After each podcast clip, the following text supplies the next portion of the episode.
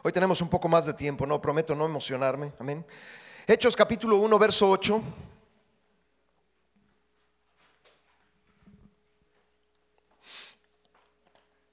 Vamos a leerlo y después vamos a orar y vamos a ponernos delante del Señor.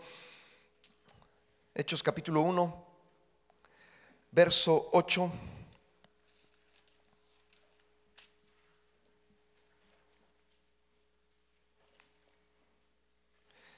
Es un verso muy conocido, pero que quisiera empezar con este verso, porque este verso es clave para poder entender realmente cómo nosotros podemos ah, hacer la voluntad del Señor. Amén. Hechos capítulo 1, verso 8, espero que ya lo tenga, amén. Dice la palabra del Señor, pero recibiréis poder cuando haya venido sobre vosotros el Espíritu Santo y me seréis testigos en Jerusalén, en toda Judea, en Samaria y hasta lo último de la tierra. Realmente estas fueron las últimas palabras del Señor Jesús. Dice el verso 9, y habiendo dicho estas cosas, viéndolo ellos, fue alzado y le recibió una nube que lo ocultó de sus ojos. Te damos gracias, Padre, por esta mañana. Señor, te pedimos que tu Santo Espíritu, Señor, nos guíe a toda verdad. Señor, y nosotros sabemos, Señor, que tu Santo Espíritu es el que nos llena de poder. Señor, que podamos tener ese poder, el poder para ser testigos, oh Señor, de tus maravillas, de lo que has hecho en nuestras vidas, oh Señor, de lo que sigues haciendo y de las promesas que tú has traído, Señor, y que tú vas a hacer en el futuro, Padre.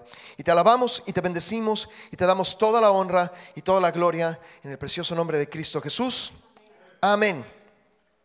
La semana pasada vimos los dos primeros eh, puntos acerca de nuestra visión y este es el tercer punto. Amén. Y le voy a decir una cosa, este es un verso muy conocido, pero es un verso que encierra una gran verdad. Y hay tres palabras claves. Amén. Poder, número uno, ser testigos, número dos, y después avanzar geográficamente hasta lo último de la tierra. Amén. Y le voy a decir una cosa, eh, la palabra poder que nosotros usamos en este verso, ¿sí? Es la palabra dinamis, ¿sí? Que el cual traducida es dinamita. ¿Alguna vez han oído la palabra dinamita? Amén. Realmente el Espíritu Santo fue el que hizo la diferencia en todos los discípulos, en todos los apóstoles. Amén. Realmente el Espíritu Santo es el que hace la diferencia en cada uno de nosotros. Amén. Y dice la Biblia que necesitaban quedarse en Jerusalén porque aunque el Señor Jesús iba a regresar al cielo, ustedes saben que Él murió, pero también Él resucitó, estuvo un tiempo con los discípulos ciertos días, pero Él iba a regresar, pero Él, sabía que ellos necesitaban el poder del Espíritu Santo. Amén. Y les dicen, quédense en este lugar hasta que hayáis recibido el poder. Pero ¿para qué necesitaban ese poder? Número dos, para ser testigos. Amén. Ser testigos de lo que ellos habían experimentado junto con el Señor Jesús. El Señor Jesús sabía que tenía un tiempo muy limitado en esta tierra. Amén. Pero también sabía que sus discípulos iban a necesitar ese poder como nosotros necesitamos ese poder. Y número tres, el Señor les dice que no solamente se queden en Jerusalén, amén, sino que avancen hacia Judea, Samaria y como dice este verso, hasta lo último de la tierra, amén. Si ustedes se ponen a ver eh, todo lo que sucedió en el libro de Hechos, amén, de, Pentecostés, que es Hechos capítulo 1 y 2, a la persecución en Jerusalén, fue, fue de los capítulos 1 al 8, amén ¿sí? Después hay una persecución en Hechos capítulo 8, pero dice la palabra del Señor que Dios usó esa persecución para establecer iglesias en otros lugares. Amén. ¿Por qué? Porque la iglesia durante tres años y medio, cuatro, se había quedado solamente en Jerusalén cuando el Señor les dijo que tenían que seguir avanzando. Amén. ¿Les suena conocido? Es muy fácil acomodarse y quedarse en un solo lugar. Cuando el Señor te ha dicho, sí, tienes que empezar en un lugar, pero tienes que avanzar. Repita conmigo, tengo que avanzar.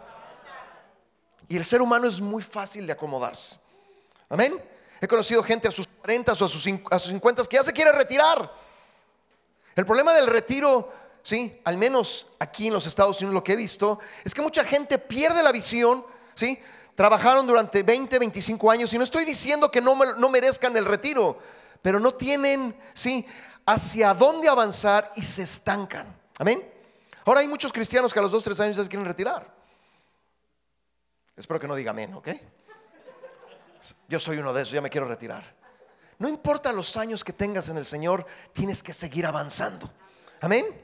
Y le voy a decir una cosa, dice la palabra del Señor que se establecieron iglesias, Hechos 9:31, amén. Pero realmente fue el apóstol Pablo el que llevó el Evangelio hasta lo último de la tierra. Fue realmente el hombre que Dios usó para poder llevar a otros lugares, amén, la palabra del Señor. Amén. Ya quiero, quiero venir al punto central. Necesitamos el poder del Espíritu Santo, necesitamos avanzar, pero tú y yo necesitamos ser testigos. Amén. Estaba platicando una, historia muy interesante. Mi hermano Ricardo, estábamos ahí en la noche platicando, y me decía que él está trabajando el día de hoy con una eh, mujer que ya había trabajado con ella ocho años antes, ¿verdad, mi hermano? Y dice que le hizo un trabajo hace ocho años y que lo volvió a buscar. Y por supuesto lo encontró y ahora está haciendo otro trabajo en su casa. Pero que lo primero que le dijo a esta mujer fue, ¿tú sabes por qué te busqué después de tantos años?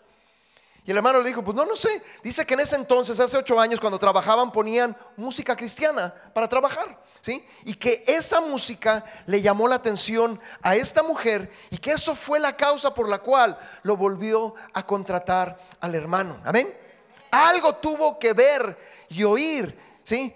En la vida de mi hermano, ¿sí? Para entonces, después de mucho tiempo, volver otra vez, ¿sí? A contratarlo. ¿Usted cree que ¿Es algo que tenga especial mi, hermano Ricardo? Sí, yo sé que él es muy buen trabajador, amén. No estoy discutiendo eso, pero va más allá de eso. Tú y yo tenemos algo muy, muy, muy especial y es Cristo en nosotros. Eso es lo que hace la diferencia, amén. Vuelvo a repetir, mi hermano es muy buen trabajador, sí, mi hermano puede hacer muy buenas cosas, sí, pero va más allá de eso. Otra persona me contaba esta semana y, que, hace, que hace algunos años le había platicado a esta persona acerca del Señor. Amén. Pero que realmente no había habido, resultado y esta semana le habló por teléfono y esta semana trajo a uno de sus hijos aquí al club de niños el viernes. ¿Qué fue lo que hizo la diferencia? No es insistir solamente a las personas acerca de Jesús, es lo que pueden ver en nosotros, amén. ¿Sí? El ser testigos es reflejar lo que Jesucristo ha hecho en nuestras vidas. Amén. La iglesia no es la iglesia de Enrique o alguien más, es la iglesia de quién? Jesús. Y Jesús hace la diferencia en nosotros. Amén. Parte de lo que el Señor nos ha dicho a través de los años es que necesitamos hacer la diferencia en medio de donde estamos. Amén. Hace poco le platicaba a un grupo de personas, amén, que, últimamente han, han, sucedido muchas cosas aquí. No quiero que se espante, ¿sí? Pero el Mastic Beach no es un lugar fácil. ¿Sí? No, hermano, si me está usted diciendo eso, yo me voy a cambiar a otro lugar. Simplemente le estoy diciendo que una realidad que existe aquí en los Estados Unidos, si usted ve las noticias, hay violencia por todos lados. ¿Sí? ¿Hay violencia en, esta, en, esta, en este lugar en donde el Señor nos ha puesto? Sí. ¿Hay violencia en otros lugares? Sí. Pero nosotros podemos hacer la diferencia. Mi pregunta el día eh, de hoy, esta mañana, ¿estamos haciendo la diferencia? Espero que sí. Amén. Pero si no estamos haciendo la diferencia, tenemos que empezar a hacerla. Amén. Ahora, no es el trabajo de una sola persona. Amén. Les decía que Pablo fue el que llevó el Evangelio hasta lo último de la tierra, pero Pablo tenía muchos colaboradores. Amén. ¿Qué son colaboradores? Gente como nosotros. Amén. Si nosotros vamos a Romanos capítulo 16, Romanos capítulo 16, verso 3. Dice, saludad a Priscila y Aquila, mis colaboradores en Cristo Jesús. Si ustedes van al verso 21 al 23, dice, os saludan Timoteo, mi colaborador, Lucio, Jasón, Sosipaster, mis parientes, yo Tercio, que escribí la epístola, os saludo en el Señor, os saludo Gallo, hospedador mío y toda la iglesia, os saludo Erasto, tesorero de la ciudad, y el hermano cuarto. Amén. Luego usted se pregunta, bueno, ¿por qué hay tantos nombres incluidos en la palabra de Dios? Pues yo nunca los conocí, pero para el Señor son importantes, porque fueron colaboradores, no solamente de Pablo, fueron colaboradores de la obra de Jesús en esos lugares. Amén. Yo creo con todo mi corazón que el Señor anota en sus libros quienes han colaborado y también apunta quienes no han colaborado en la obra del Señor. Amén. El deseo de esta mañana es poder impartir a cada uno de ustedes el poder ser colaboradores, no míos, colaboradores del Señor Jesús en su obra. Amén. Mis hermanos Bartolomé explicaban ayer que ellos son la quinta generación, ¿verdad? Por parte de mi hermana Débora. ¿Sí? Entonces fue su, no sé, tatarabuelo. Bisabuelo, ¿sí? El bisabuelo fue el primero que recibió al Señor, amén. Pero lo recibió de parte de quién? De unos misioneros de los Estados Unidos. Ahora los hermanos están haciendo al revés, ¿verdad? De allá vinieron para acá y siguen esparciendo el Evangelio. Así sucede. ¿Usted sabe que los Estados Unidos necesita misioneros? Amén. Ustedes saben que en los últimos años, en los últimos 20 años, han hecho encuestas, 1999, se decía que el 70% de los adultos en los Estados Unidos iba a una iglesia o iba a una sinagoga o iba a un servicio. Estoy hablando de hace un poco más de 20 años, amén. El día de hoy solamente es el 50%, se ha bajado 20% en los últimos 20 años de la gente que frecuenta o que va a un servicio, ya sea cristiano, ya sea eh, judío, amén. ¿Y usted no cree que se necesita seguir esparciendo la palabra del Señor? En este país, en vez de ir para adelante, vamos para atrás, desgraciadamente. Amén. Pero nos decían nuestros hermanos, ¿sí? Que ellos recibieron y que han pasado de una generación a otra generación, a otra generación, a otra generación. Es lo que el Señor desea. A lo mejor tú eres la primera generación, o a lo mejor eres la segunda, la tercera, la quinta, la sexta, la séptima, no lo sé. Pero Dios desea, amén, seguir esparciendo su palabra. Amén. Espero que usted pueda decir al final, yo quiero ser un colaborador tuyo, Señor. Alguien, ¿sí? Que no te deja a ti, Señor, sino alguien que sigue hacia adelante. Porque también Pablo tuvo gente que lo dejó. Dice la palabra del Señor en Hechos capítulo 15, ¿sí? Que su, eh, eh, ellos tuvieron varios viajes misioneros. La palabra del Señor habla de tres. Hay gente que dice que son cuatro viajes misioneros, no sé cuántos sean. Pero en el primer viaje misionero eran Pablo y Bernabé. Pero dice la palabra del Señor que Bernabé, tratando de ir al segundo viaje misionero, tuvieron un conflicto entre ellos. Amén. Si ustedes leen el, libro de Hechos, dice la palabra del Señor que fue tal conflicto que se separaron y Bernabé regresa a Chipre, él era de Chipre, y se pierde en la narrativa de la palabra del Señor. Amén. Hay gente que puede brillar por un tiempo, estrellas fugaces. ¿Alguna vez han, visto una estrella fugaz en el cielo?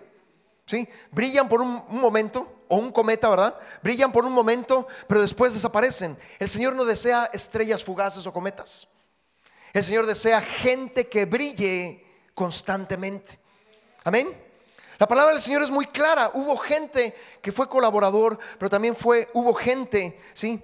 Que, que, que, lo hizo solamente por un tiempo. El caso de Demas, que fue otro colaborador, dice la palabra del Señor que Demas después de un tiempo amó al mundo y se regresó al mundo. Y ese es el problema de mucha gente con querer tener un pie en el cristianismo y querer tener un pie en el mundo. Tarde o temprano el mundo te va a jalar nuevamente. Amén. ¿Cuántas gentes hemos conocido que han retrocedido en vez de seguir avanzando? Un pastor hace muchos años lo, explicaba de esta manera. Ustedes saben o han, este, estado en, un centro comercial en donde hay escaleras mecánicas. ¿Sí? Las escaleras mecánicas cuando realmente funcionan o van para arriba o van para abajo. Muy sencillo. La vida cristiana es así cuando funciona. O vas para arriba o vas para abajo. Tú y yo elegimos si vamos para arriba o vamos para abajo. Amén. Espero que no me diga al final, pastor, yo he decidido ir para abajo. Porque vas a terminar como Demas, amando el mundo. Amén. Por eso yo creo que en este tiempo Dios nos está hablando acerca de un mayor compromiso a cada uno de nosotros. Amén. Si nosotros no ponemos nuestra mirada en el Señor, si nosotros no dejamos tantas cosas que hay a nuestro alrededor, tantas distracciones, amén. Le voy a decir una cosa, este es uno de los aparatos que más funcionan, pero también es uno de los aparatos que más distraen. Amén. El otro día casi una persona choca conmigo, volteé a ver el retrovisor, venía con el teléfono. O sea, viene con una mano intentando manejar, viene con otra mano en el teléfono. ¿Sí? Hay tantas distracciones. Desgraciadamente las distracciones están en nuestras manos. Amén. Le voy a decir una cosa, Dios desea levantar gente con el poder del Espíritu Santo. Amén. Quiero que vayamos a Hechos capítulo 2.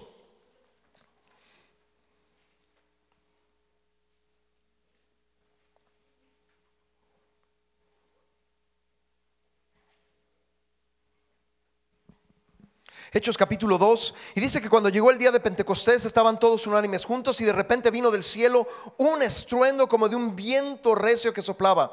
Algunos de ustedes han estado leyendo un libro que se llama Como un viento recio. ¿Quién lo ha estado leyendo? Wow, necesitan más gente. Vamos a tener que comprarlo y, y empezarlo a vender. No, de veras, es un libro muy bueno. ¿Quién lo ha leído? Es un libro muy bueno. Habla de un avivamiento que hubo en, Indonesia hace muchos años y cómo literalmente, así como en Hechos capítulo 2, eh, eh, los, discípulos experimentaron ese viento recio, fue lo mismo que ellos experimentaron y empezó a haber un cambio. ¿sí? Ustedes saben que Indonesia el día de hoy, en el mundo musulmán, creo que es el número uno en donde hay más cristianos. O sea, lo que se sembró hace muchos años, porque ese avivamiento tiene muchos años. Amén. ¿Sí? El día de hoy sigue siendo una realidad del cristianismo. Amén. Ahora eso no quiere decir que no haya persecución, que no haya problemas, que no haya situaciones, pero Indonesia, ¿sí?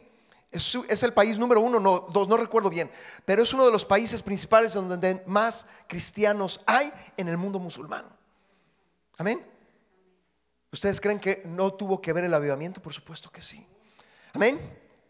Dice, se les aparecieron lenguas repartidas como de fuego, asentándose sobre cada uno de ellos y fueron todos llenos del Espíritu Santo, lo que me encanta aquí, fueron todos llenos.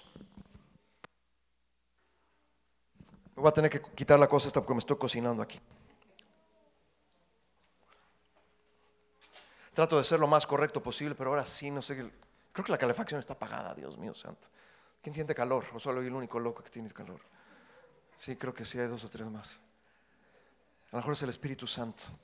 Le voy a decir una cosa, lloro para que un día, muchas veces oramos por la gente y siempre hay los que están atrás y los que están adelante. Pero yo oro que un día todos, ¿sí? Le voy a decir una cosa, ha habido ocasiones en mi vida en donde he visto el mover de Dios y no hay nadie que se pueda resistir cuando el Espíritu Santo viene en ese poder. Todos.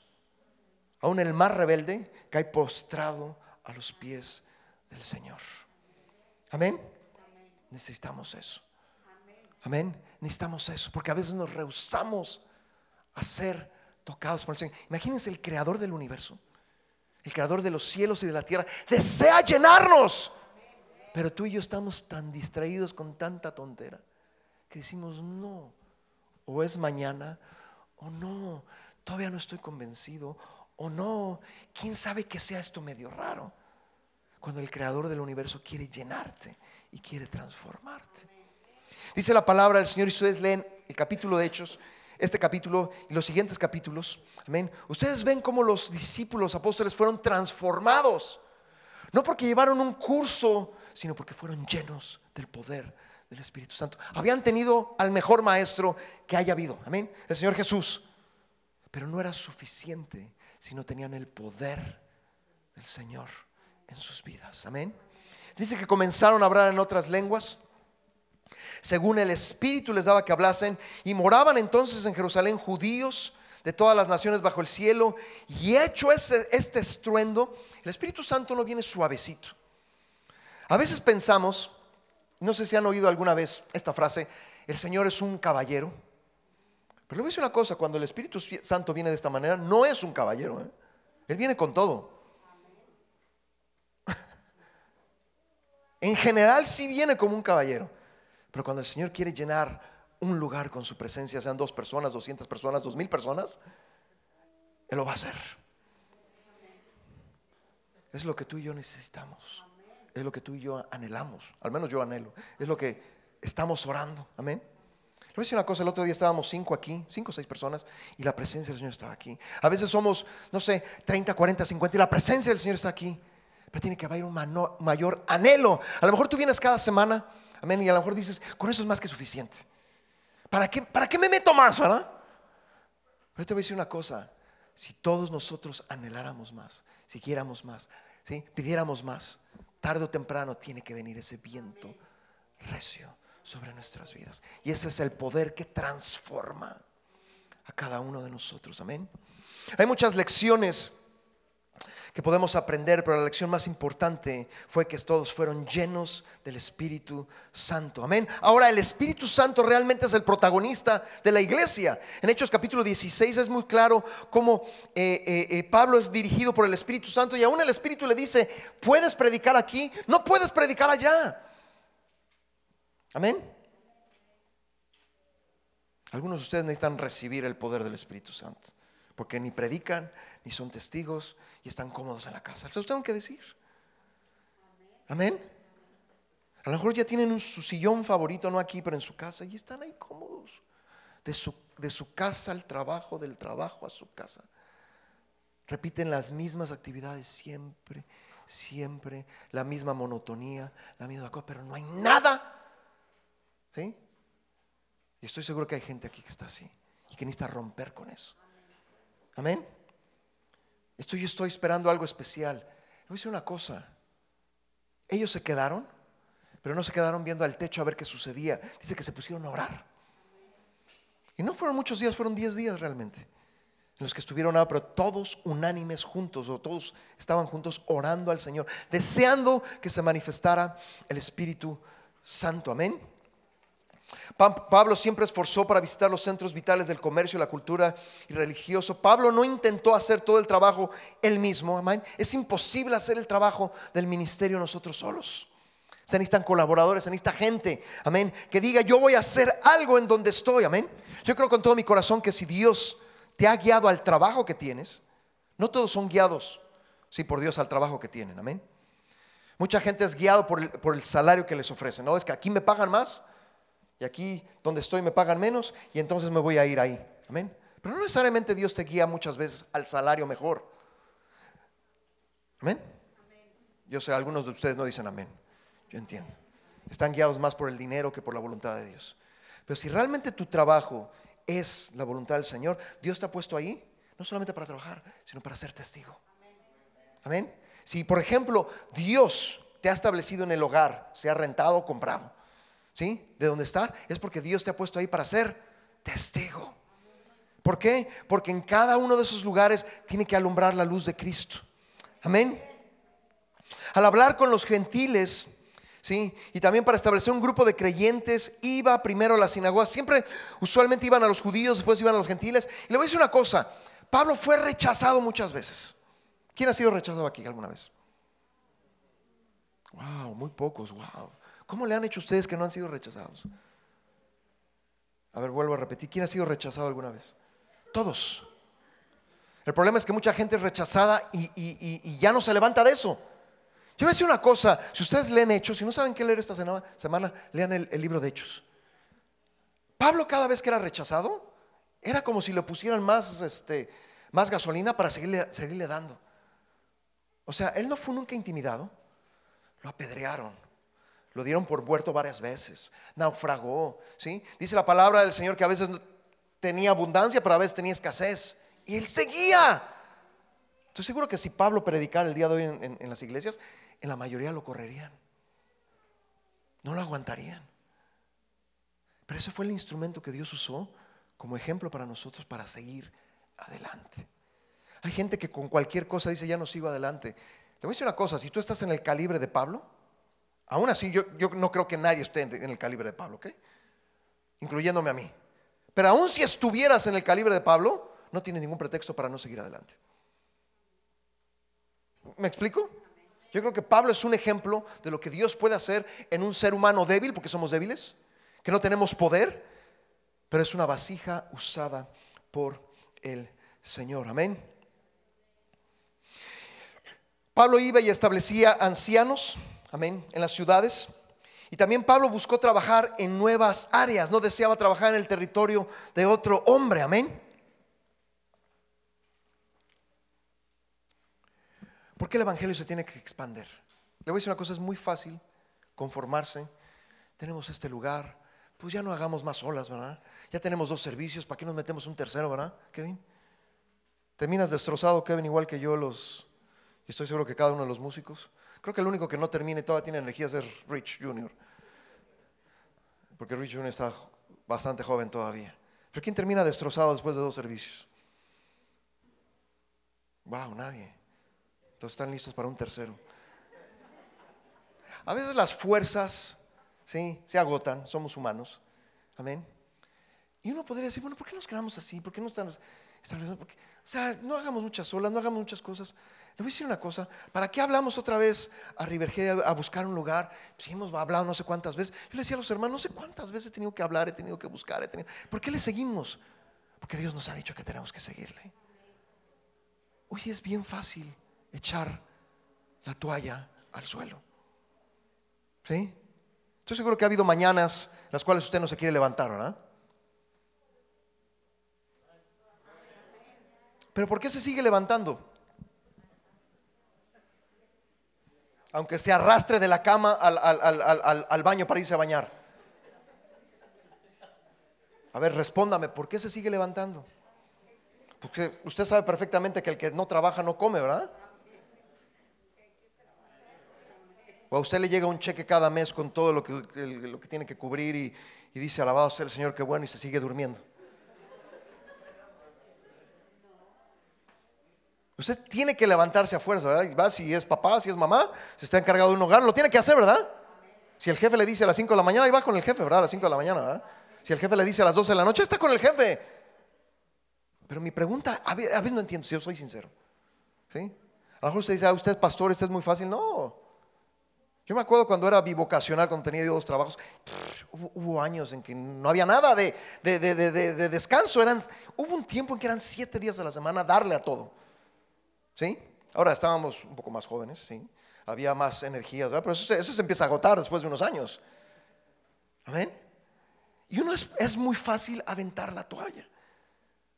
Amén.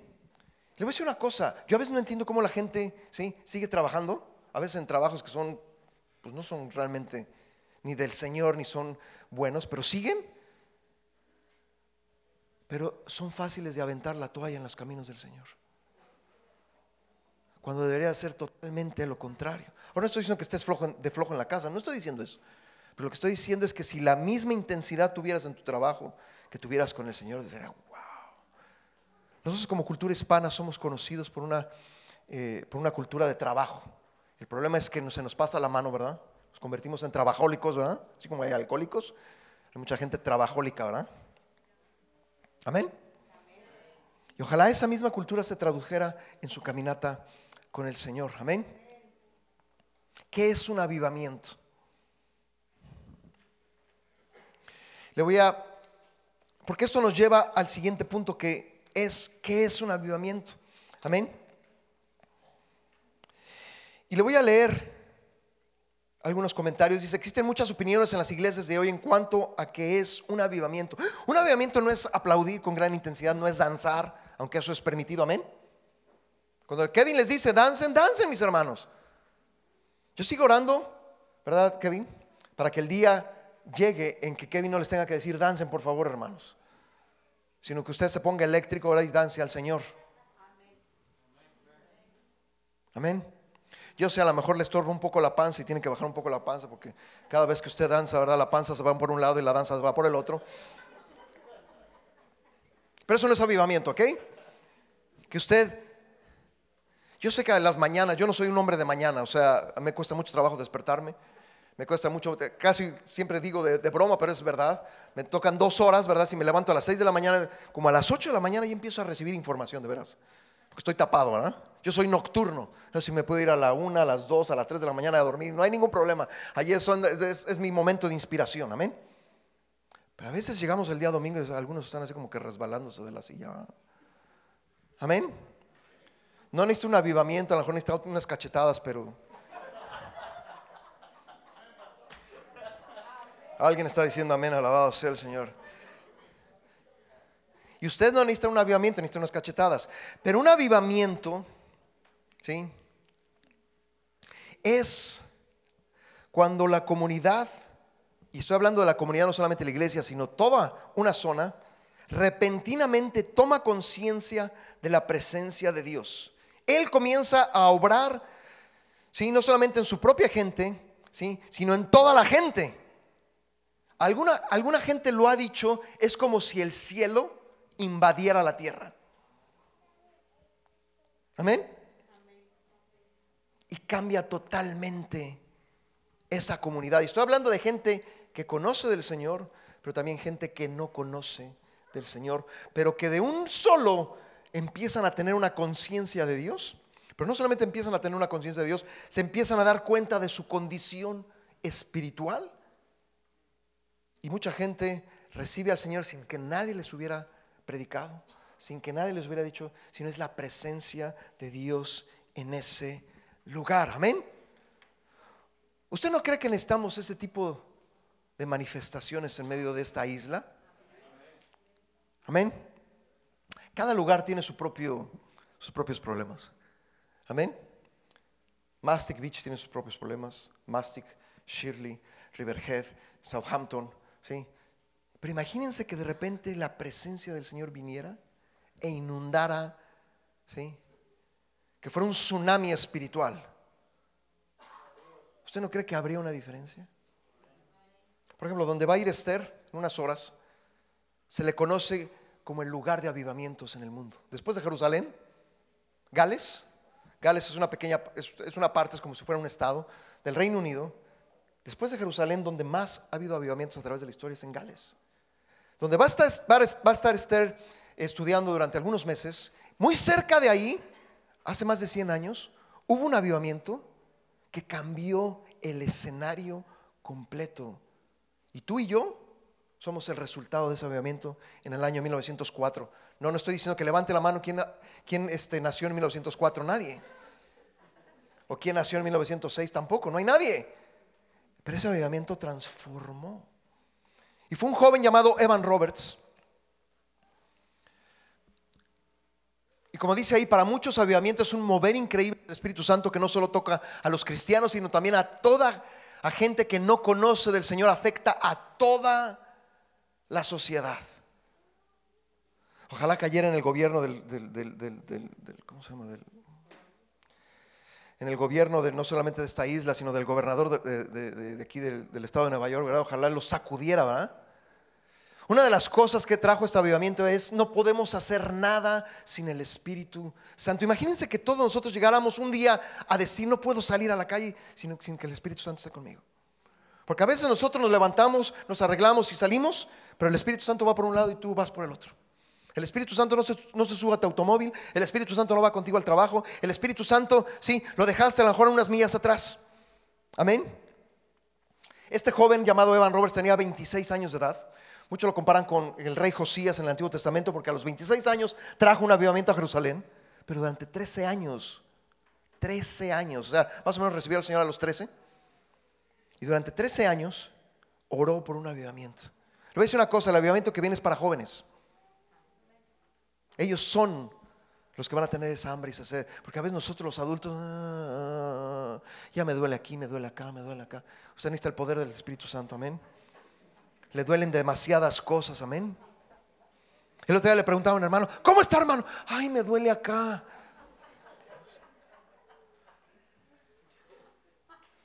El problema es que la esposa es igual, me duele también acá. ¿eh? El problema es que eso se contagia a veces los hijos, ay, me duele acá. No me estoy burlando de, nadie, simplemente le estoy diciendo la verdad.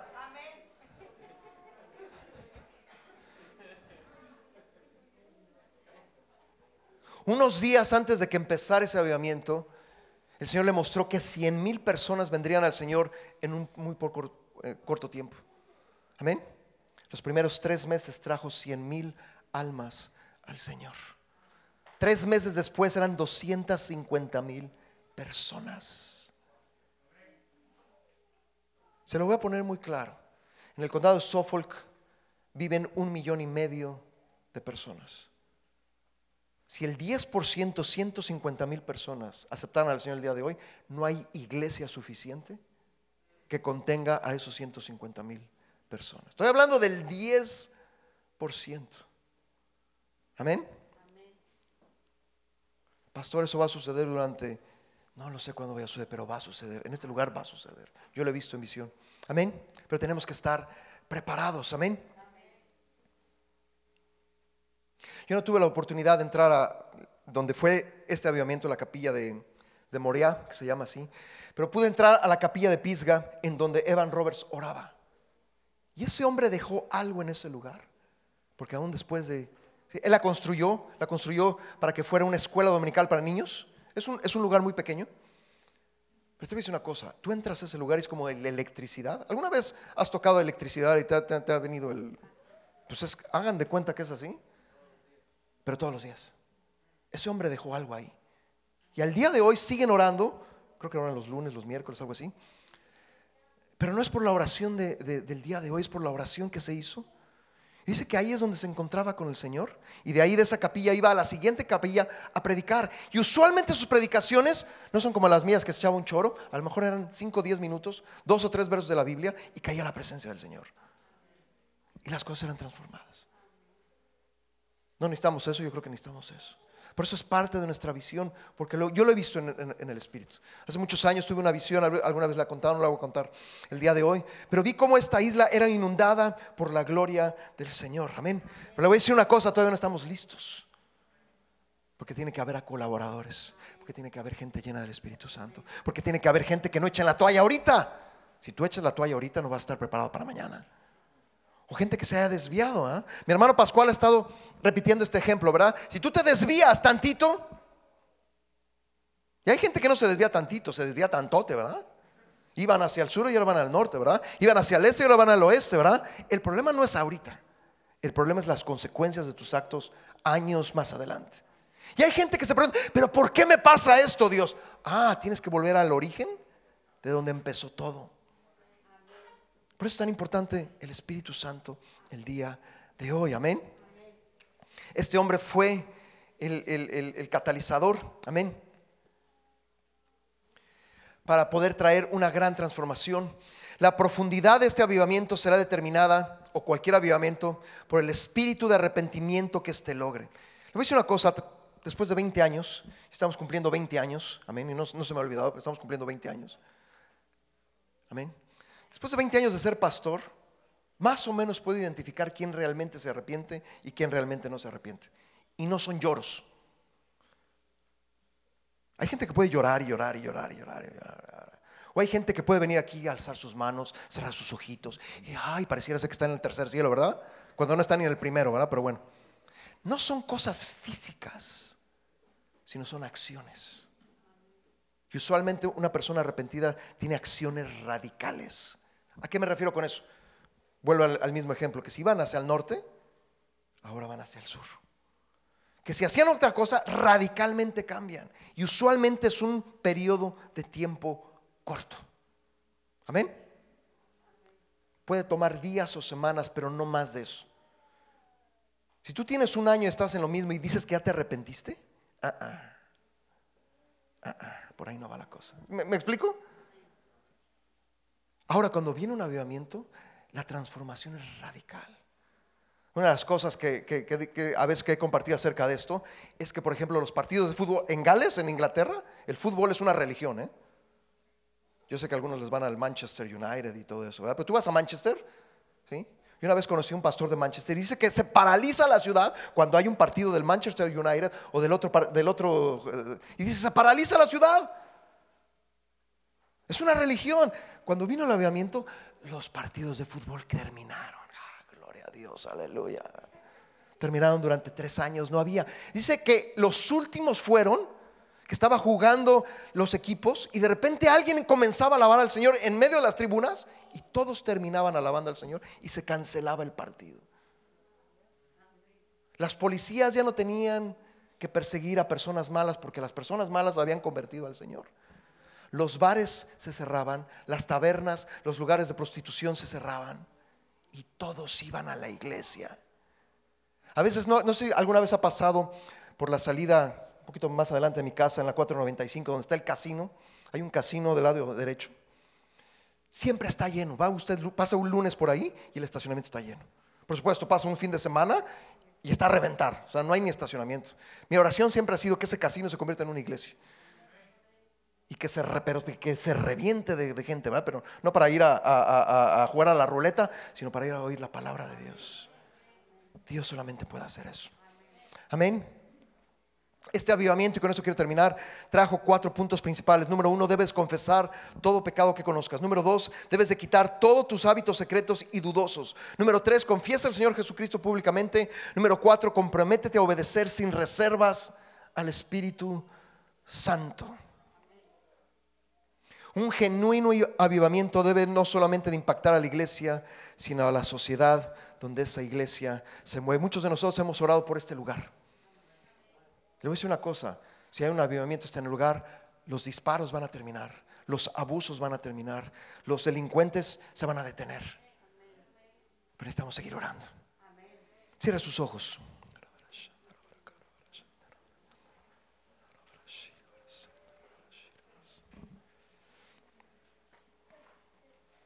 シャラバラカンダラ